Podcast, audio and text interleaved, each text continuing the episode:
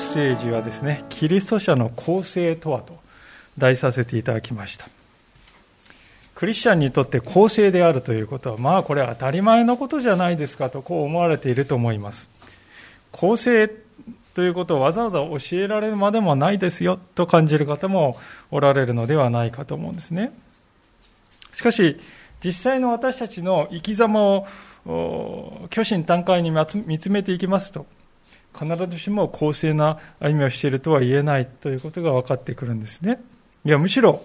時に公正とは程遠い生き方をしてきたなということに気づくのではないでしょうか。モーセの実会の第 9, か9番目のですね、戒めに、あなたの隣人について偽りの証言をしてはならないとこう語られています。あなたの隣人について偽りの証言をしてはならない、その具体的な内容はどういうことなんだどういうことなのか。それを語ってくれているのが今日の前箇所の前半であります。それを見ていくときに聖書が語る公正さというのは一体どういうふうに生きることなのか。それが見えてくるのであります。そのようなわけでご一緒に今日も聖書から教えられていきたいと思います。まず、一節をもう一度見てみましょう。このように書かれております。偽りの噂を口にしてはならない。悪者と組んで悪意のある証人となってはならない。このように書かれております。偽りの噂ということとですね、悪意がですね、取り上げられているんですが、これは具体的にどういうことを意味するんでしょうか。偽りの噂や悪意とですね、書いてある。多くの人はこれをですね、まあこれは真っ赤な嘘をつくことですよね。私はまああんまそういうことはしませんよと。そう感じるんではないかと思うんですが、しかし現実はですね、もっとこう微妙な形で現れるんですね。例えば、自分に都合の悪いことは言わないっていうですね、そういう方法によって人は悪意ある証人になるかもしれません。まあ真実の半分ぐらいを言うっていうことでしょうか。この部分はちょっと都合悪いから言わないで、こっちの部分は都合いいから言おう。ね、で、私たちはそれをするとき、いや、嘘はついてないですよって言えるんですよ。ね。確かにそうかもしれませんね。真実、半分は真実。真実の半分は言っているわけですからね。でも皆さん、包み隠さず全部を伝えたら相手は別の判断をするだろうと、そう考えてね、一部の情報しか語らないとしたら皆さんそれは誠実な態度と言えるでしょうか。決してそうは言えないだろうということなんですよね。あるいはまた私たちはこういうことをするわけです。ある人が語っていることをですね文脈から全く切り離してあの人はねこういうことを言ってたんですよと。そういうふうに言うかもしれませんね。でそれもね皆さん真っ赤な嘘ではないんです。確かにその言葉を言ったのは事実なんですね。ただ、皆さん、どんな言葉にも文脈というものがありますね。例えば、こういう言葉をですね、誰か言ったとしましょう。あなたなんか嫌いっていうね、そういうふうに言ったとしましょう。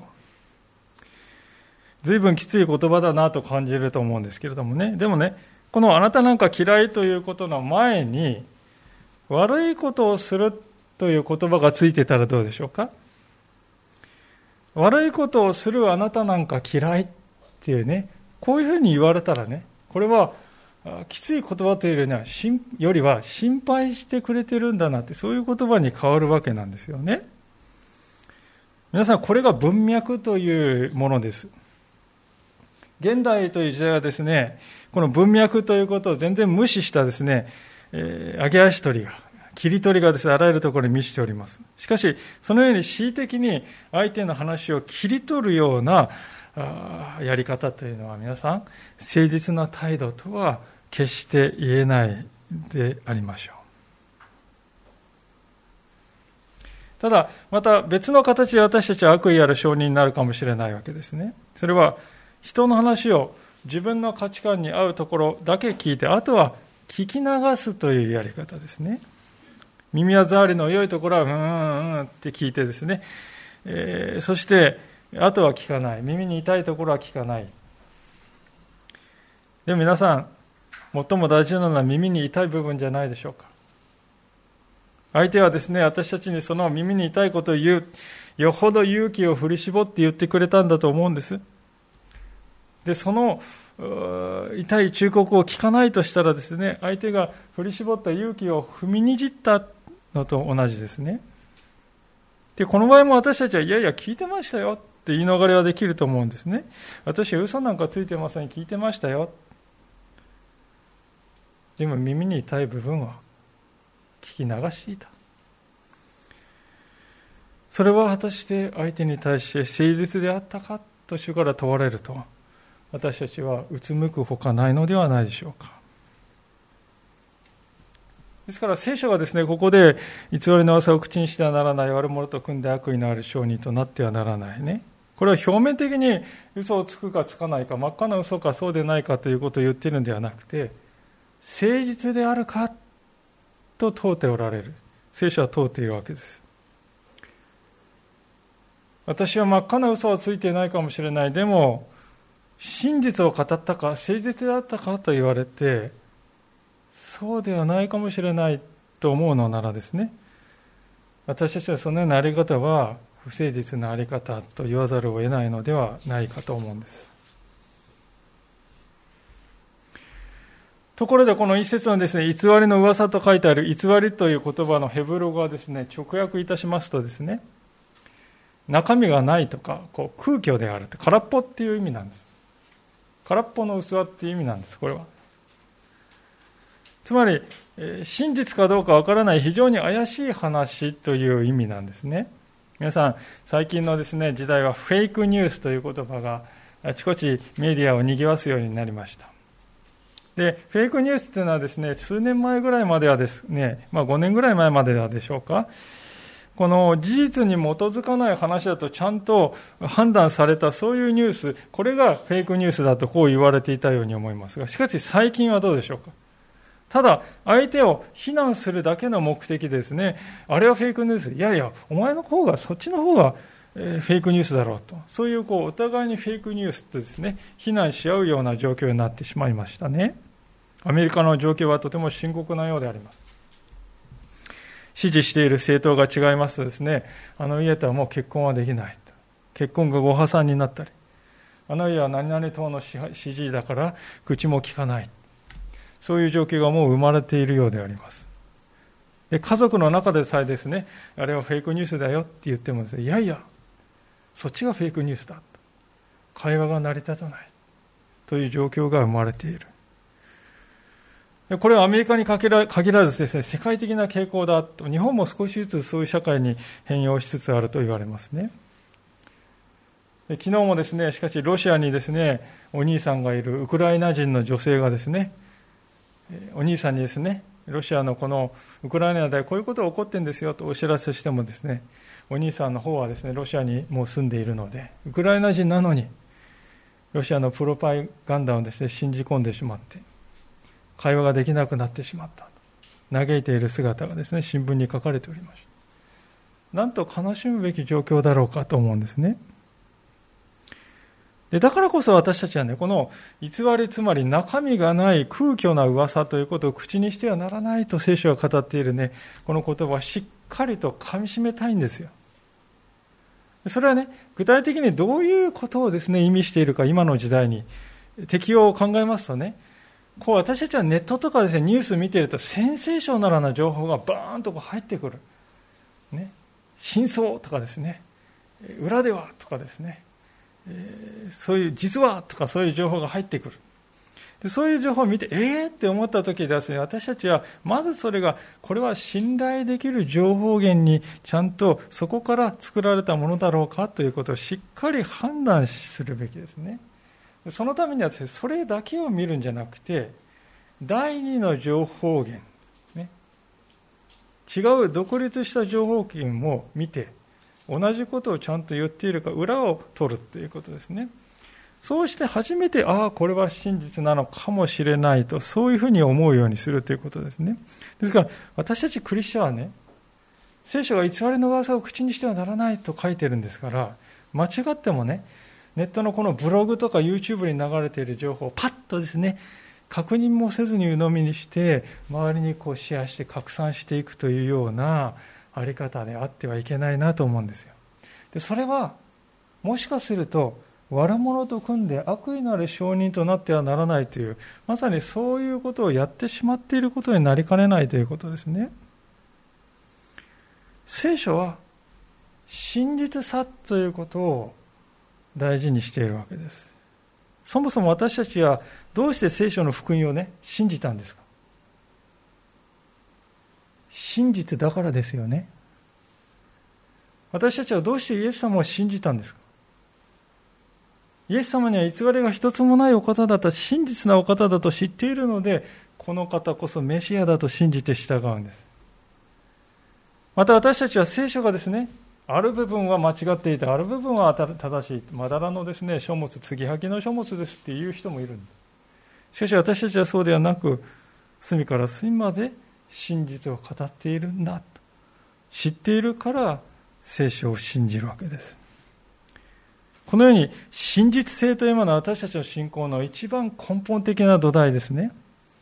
ですから私たちクリスチャンの生き方から真実さということが失われていくと私たちはキリスト者ではなくなっていくということです。で、こういうことを言いますとですね、一つも誤りのない生き方なんて無理ですよねって、まあもちろんそういう意味ではないんですね。そうではなくて、真実に生きようという志をね、決して捨てないってことなんです。時にですね、私たちはこういう誘惑を受けます。本当に真実やるかなんてどちらでもいいじゃないですか。私は信じたいから信じてるんですよ。そういうようなあり方は私たちは取らないということなんですね。重要なことなので、このことはもう一度語って繰り返して語りたいと思うんですけれども、キリスト教の信仰というのはですね、真実さということが生命線であります。それは私たちの生活そのものにそのまま当てはまるんですね。私たちの歩みから真実であるというですね、生き方。で、完全に真実であるか。そこは罪があるので難しいかもしれない。しかし少なくとも私は真実に歩むんだと。そのような姿勢が私からたちから失われていくとき、私たちは塩味を失うんですね。光を失っていくんです。現代の社会はですね、本当にフェイクニュースがです、ね、飛び交っていくようで、飛び交っているようであります。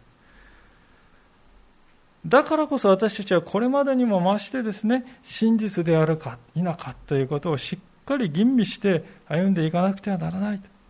一節の言葉はそのことを私たちに教えているのではないでしょうか。さあ、そういうわけで真実さということのですね、本当に重要性が語られたわけですけども、続く2節からのところではですね、その私たちがその真実さから離れる原因になりやすいのはこういうことだよと、続けて語られていくんでありますね。2節と3節を読んでみましょう。多数に従って悪の側に立ってはならない。訴訟において多数に従って道からそれ、ねじ曲げた証言をしてはならない。また訴訟において弱い者を特に重んじてもいけない。まあ、一つ目に語られていることはですね、数を頼って、数に従う。そして真実をねじ曲げるというあり方ですね。学校や社会でですね、いじめが起こりますね。いじめっていうのはまさにこの、数に従うっていう典型的な例じゃないでしょうか。例えば会社で、大多数の、社員がある人を無視している。でそこに私たちが行くとですね無言の圧力が来るんですよね我々に従いなさいとあの人も同じことあなたも同じことをしなさいと圧を感じるんです時にはですね悪質になると組織的な不正やですねそれを隠す隠蔽工作をあなたも加わりなさいと求めてくるかもしれない時にこれに従わないと人事面でマイナス評価を下すぞと脅しがついてくるかもしれないそんな時に私たちはどうするのかと。それがですね、この2節が私たちに問いかけていることです。つまり、仲間から受けるプレッシャーに従うのか、それともキリストに従うのかと。そういう選択を私たちは迫られるということです。時には全くの反対にですね、弱い者に同調するようにとこう圧力がかかることもあります。つまり、あの人は弱いんだから、まあ少々道理をねじ曲げてもあなたはそれを受け入れるべきなんだと、そういう圧を来る。圧が来る。で聖書は、これのどちらも信仰者のしてはいけないことだと語るんですよね。でこれを言い換えますとですね、私たちは物事をね、相手その人ではなくて、相手の属性によって判断しちゃいけないっていうことです。相手がつまり多数派であるかからとかですね、相手が人事権を持っている上役であるからとか、そういう理由です。あるいは相手が貧しいから、あるいは相手が社会的立場低いから、そういう属性をですね、善悪の基準にしてはいけない。善悪の判断において本質ではない事柄で物事を判断するようになってはいけないということなんですね。なぜなら、貧乏な人が常に正しいわけではないからです。反対に金持ちの人が常に間違ったことをしているわけでもないからであります。私たちはですから、人を属性で見る、レッテルで見る、そういう偏見から自由にされてね、どのような人であっても平等でフェアな判断を私は心がけるんだ。そのように努めていく。そういうふうに私たちは召されているんだということです。聖書はさらに賄賂も禁じているわけであります。8節を見てみましょう。賄賂を受け取ってはならない。賄賂は聡明な人を盲目にし、正しい人の言い分を歪める。まあ、これも賄賂というものはですね、相手のあるがままのあり方を見ないんですね。見ないで金銭というものに置き換えて見ているという、そういう罪を犯しております。つまり言ってみればですね、人間を非人間化しているってことですね。一人の人の人格を正面から受け止めて、真実に向き合って判断しようっていうんじゃなくてですね、金属の価値に置き換えているわけです。賄賂というのは。人を物に置き換えている当然そこに命はないですねそして神の形に作られた人間に対する敬意というものもみじんもないんですですから神様は賄賂を厳しく糾弾しておられるわけでありますさらには、部外者であるかどうかという基準も私たちは基準にしてはいけないですね。9節を見てみましょう。あなたは気流者を虐げてはならない。あなた方エジプトの地で気流の民であったので、気流者の心をあなた方自身がよく知っている。私たちはどうでしょうか？あの人は自分たちの仲間だ、グループに属している組織に入っている。だから、受け入れる。組織に入っていないから拒む。そういう基準で物事を決めたがるわけですね。あの人は私たちの仲間ではないから。そういう誤った仲間意識によって正しい意見を退けて判断を誤るということがあるわけです。時にこれはイエス様の弟子でもやってしまうわけですね。こんなことがあったのを覚えてらっしゃるでしょうか？ルカの9章の49節というところを見ると、こういうふうなことが書いてありますね。お読みいたします。聞いていただければと思います。ルカの9章49節から50節さて、ヨハネが言った。先生、あなたの名によって悪霊を追い出している人を見たので、やめさせようとしました。その人が私たちについてこなかったからです。しかしイエスは彼に言われた。やめさせてはいけません。あなた方に反対しない人はあなた方の味方です。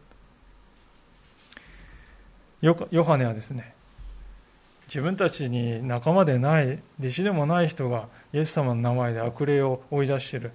ね、いかんって言って、やめさせようとしたんですって得意げにイエス様に言いましたよ。いいことをしたと思ってるんですね。私たちはその判断に驚かされます。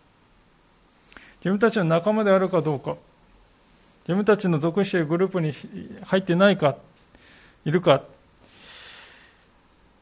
私たちはしかしそういうことをですね、やってしまうのであります。いや、私はそんなことやっていませんというかもしれませんけど、例えばどうでしょう。何々国の人。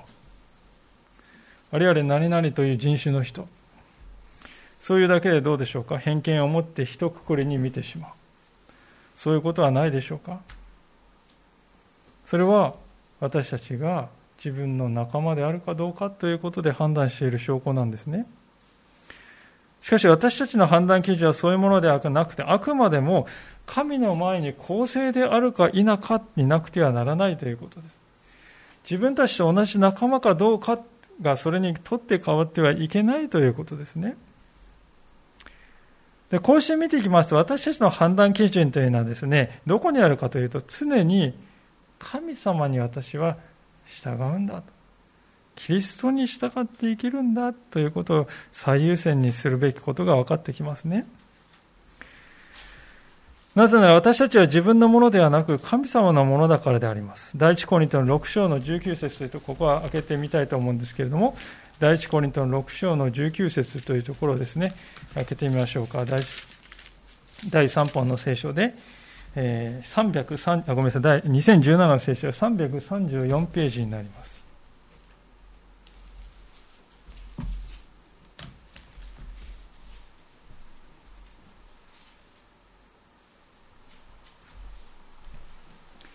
それではお読みします。第一コリント6章の19節あなた方は知らないのですか？あなた方の体はあなた方のうちにおられる神から受けた精霊の宮であり、あなた方はもはや自分自身のものではありません。あなた方は代価を払って買い取られたのです。ですから、自分の体をもって神の栄光を表しなさい。あなた方は代価を払って買い取られたのです。ですから自分の体を持って神の栄光を表しなさいとこう聖書は語ります。現実の私たちはこうして教えられていてもですね、独りよがりに生きてしまうわけですね。基準をねじ曲げることは日常を茶飯事であります。例えばどうでしょう。夫が妻をですね、女だからというだけの理由で見下したり、あるいは怒鳴ったりします。妻の方は妻でですね、うちの人は世間一般の夫がやるようなことを全然できていないからと裁いています。いずれも目の前にいる相手に真実に向き合うということを避けて、相手を属性によって裁いたり、あるいは大勢の意見によってレッテルを貼って理解した気になっている、済ませてしまっているっていうことではないでしょうか。ああ、どこかで見た光景だ。そうなんですね。私たちは聖書の基準に従いますと制約してクリスチャンになりましたけれども、日々の生活においては聖書とは違う価値観、違う基準によって生きているんではないでしょうか。その自覚は果たして私たちにあるだろうか。極めつきの中でも違反というのは、この出エジプト23章のですね、7節にある違反であります。偽りの告訴から遠く離れなければならない。咎のないもの、正しいものを殺してはならない。私が悪者を正しいとすることはない。今私たちはこの出エジプト記と並行してマルコの福音書を学んでおりますが、ちょうどですね、この7節に書かれるようにして、書かれているようにして裁かれた一人の姿人の姿が記されているわけですね。イエス様であります。イエス様はですね、偽りの告訴によってまさに裁かれたのではないでしょうか。咎のない正しいお方が十字架で無残にも殺されたのであります。聖書はそのような罪が正しいとされることはないと断言しています。とすると、本来裁かれるべきは私たちの方なんですよね。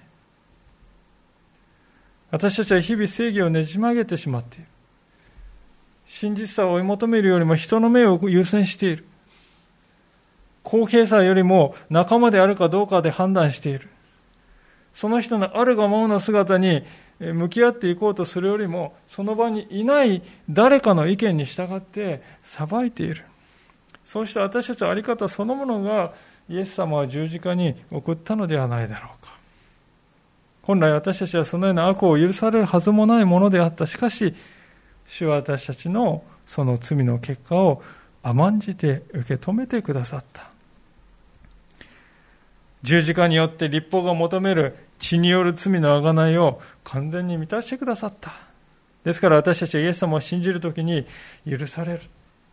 悪者は決して許されることはない。正しいとされることはないと神様は言い切っているのに、その私たちが許された。その道が開かれた。ここにしか私たちの希望はないのだということですよね。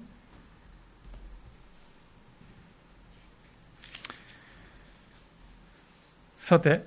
ここまではですね、人を判断する基準をどうすべきかというテーマで語られてきましたけれども、そこに続く今日第2の部分ではですね、自然界を相手にですね、ちょっと不思議な命令が語られておりますね。10節をご覧ください。6年間あなたは地に種をまき収穫をする。しかし7年目にはその土地をそのまま休ませておかなければならない。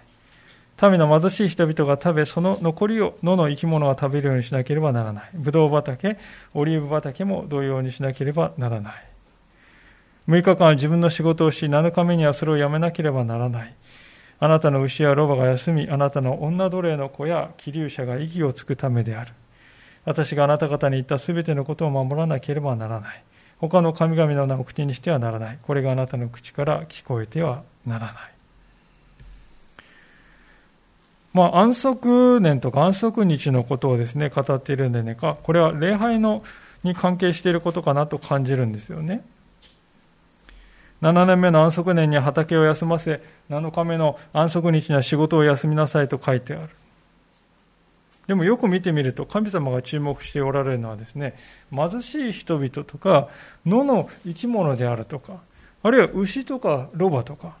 あるいは女奴隷の子や気流者という人たちのことを神様が配慮しておられることが分かりますね。そういった人たちが食べるものにこと書いたり、あるいは過労でですね、倒れてしまう、そういうことを神様は案じておられるんだということです。でこれがですね、安息日の別の意義なんですよね。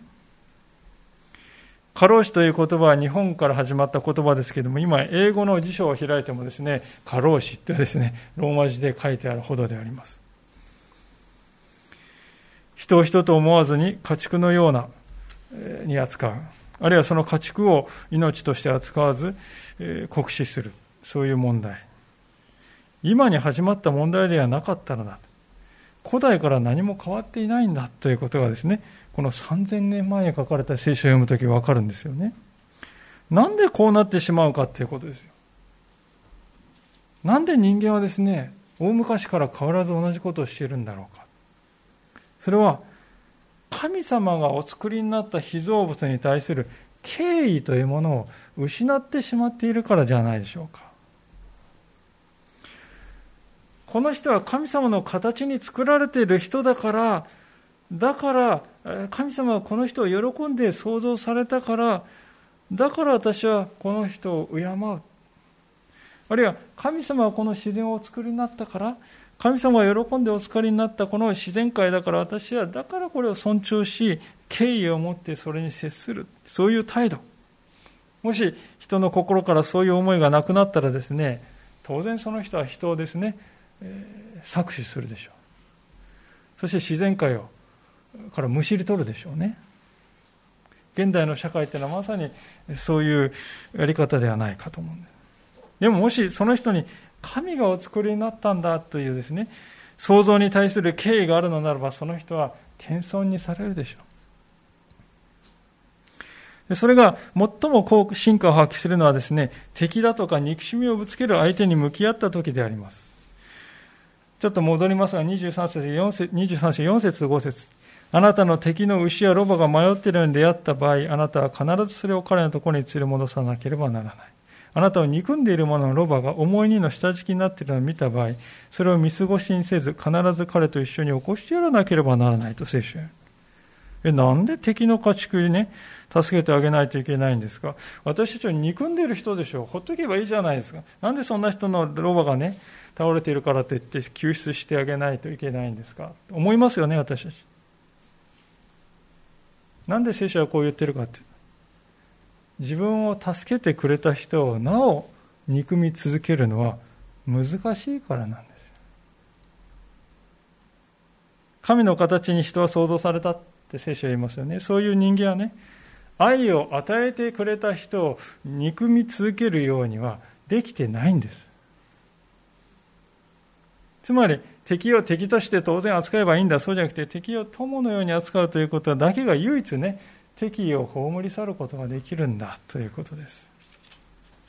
ウクライナで起きている戦争でですね、こんなニュースがありましたね。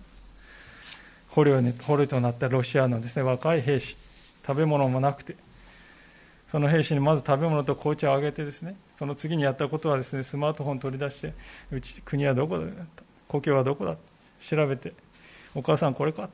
そうだで、そのお母さんじゃ電話かけて、テレビ電話をかけてですね、そのロシア兵がですね、自分の母親の顔が映っているのを見ると涙を流してですね、自分が何をしているのかと悔いたと、そういうニュースが報じられましたけどね。でそれが聖書が語っている真理の生きた実例じゃないかと思うんですよ。で私たちに必要なことっていうのはね、本来私たちが持っていたはずのこの神の形のあり方をね、取り戻していくということです。自分のうちに。私たちは損なわれてしまった神の形をですね、回復させていただく。取り戻していく。それが聖書の招きなんだということです。で、それがですね、そのために必要なことは今日最後の箇所で語られていくので、語られているんで、最後のところ見て終わりたいと思うんですけども、14節年に3度私のために祭りを行わなければならない。種なしパンの祭りを守らなければならない。私が命じた通り、アビブの月の定められた時に7日間種なしパンを食べなければならない。それはその月にあなたがエジプトを出たからである。何も持たずに私の前に出てはならない。またあなたが畑に種をまいていた勤労の発を捧げる借り入れの祭りと、年の終わりにあなたの勤労の実を畑から取り入れる時の収穫祭を行わなければならない。年に三度男子は皆あなたのあなたの主主の前に出なければならない。私への生贄の血を種入りのパンと一緒に捧げてはならない。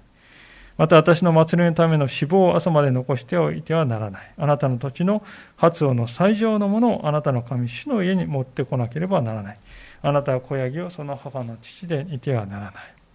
まあ、いろいろこう書いてあるんですけれども、三つのですね、ま、守りを、あごめんなさい、三つの祭りを守るべきことがここで語られてますね。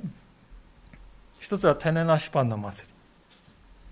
もう一つは借り入れの祭り、そして最後に収穫祭という、この三つであります。で、この祭りをですね、今の時代に生きている私たちはそっくりそのまま行いなさい。それは求められていないですね。イエス様の十字架が立法の全てを完成してくださった。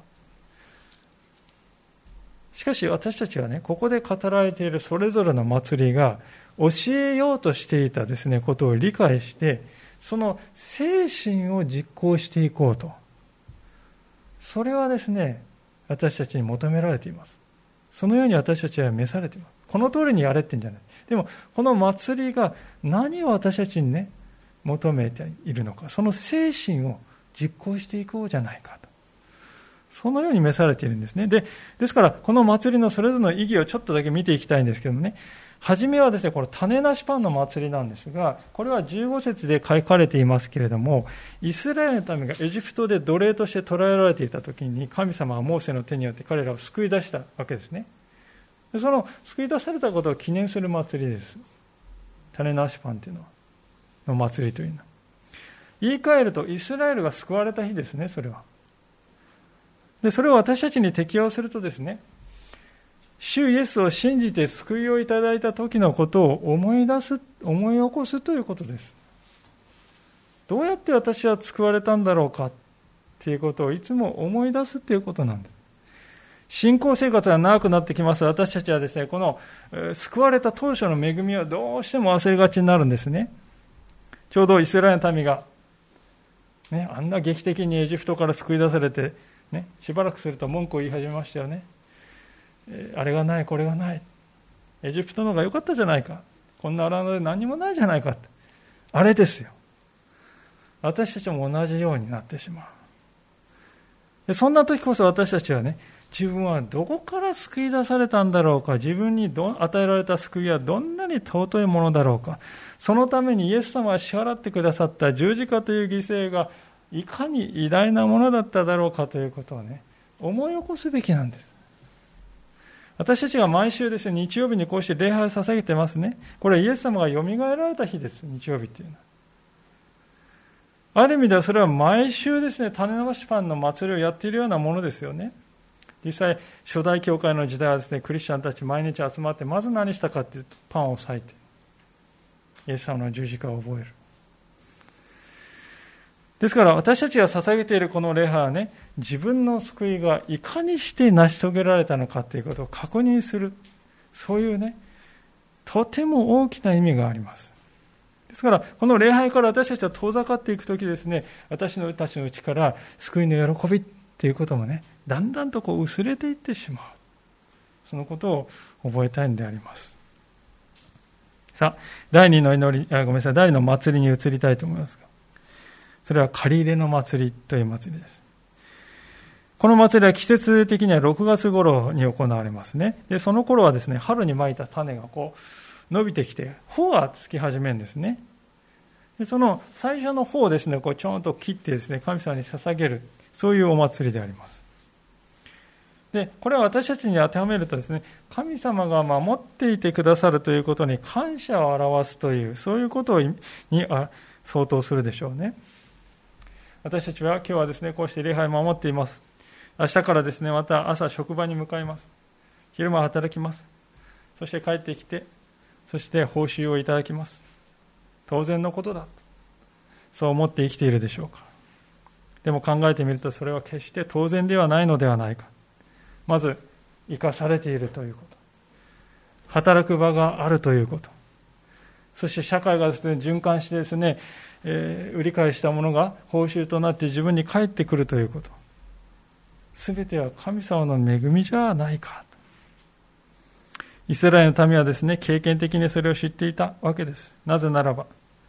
春にまいた種がですね、何もしなくても勝手に自動的にですね、収穫できるなんて保証は何にもなかったからですよ。日照りが来るかもしれない。嵐が来て全部倒れるかもしれない。害虫で全部ダメになるかもしれない。氷が降ってきて倒されるかもしれない。低温で穂がつかないかもしれない。盗人が来て全部盗んでいくかもしれない。誰かが畑に火をつけて台無しになるかもしれない。もう、ありとあらゆる危険と戦いです。災害との戦いです。でそうして幾多の困難を乗り越えてですね、やっと初歩の時に来たって言っても自分の健康が状態が悪くなっちゃった。まあそうなったら元も子もないですね。ですからね、そういった全てのことが全部守られて初めて収穫を得られるんだということを彼らは知っておりました。私たちの現代の生活も機械化されて IT 化されてですね、当時のあり方とは、様相はね、見た目は変わっているけれども、でも本質は変わらないですよ、皆さん。すべては恵みなんだ。恵みによって私は生かされているんだということ。思い出すということです。第三の祭りはでは何でしょうか？それは収穫祭であります。これは全ての刈り取りが終わった秋に行われるわけですけれども、この祭りの特徴はですね、7日間全ての民がですね、仮用と呼ばれる小さいテントで暮らす、7日間暮らすんですね。これはエジプトから出した時家がなかった。みんな仮用ね、テントに暮らしてたでしょ？そのことを思い出すんであります。つまり、言ってみれば自分は旅人なんだ。気流者なんだということを思い出すということは目的ですね。私たちにそれを当てはめるとね、天を思うっていうことじゃないでしょうか。そもそも人生はつかの間であります。私たちはこの世界に一時的に現れて、そして過ぎ去っていくものであります。言ってみれば私たち自身がこの世界の気流者です。旅人です。帰っていくべき真の家は天にあるんだ。そこには私の主がおられる。そうなんです。天を思うというのは、この人生は神様につながっている。私は神様のもとに帰っていく、そういう人生なんだということを、いつも忘れないで思い出すということです。そうするとき私たちはこのようなものにですね、執着するということから解放されますね。そして本当の意味で宝ではないものに心を奪われて時間をですね、浪費するということから自由にされ、むしろ真に価値のあるものは何だろうか。天の宝にですね、憧れて生きるようになれる。そこに私たちの平安に満ちた未来があるわけであります。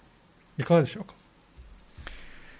こうして見てみますと、3つの祭りね、いろいろ見てきましたけれども、それぞれ私たちの救われた時、つまり過去、そして汗水垂らして老苦している現在、そしてやがて私たちは行くべき未来、過去、現在、未来のあらゆる時に関連しているんだということがわかるんじゃないでしょうか。礼拝というのは皆さん、過去、現在、未来のすべての時に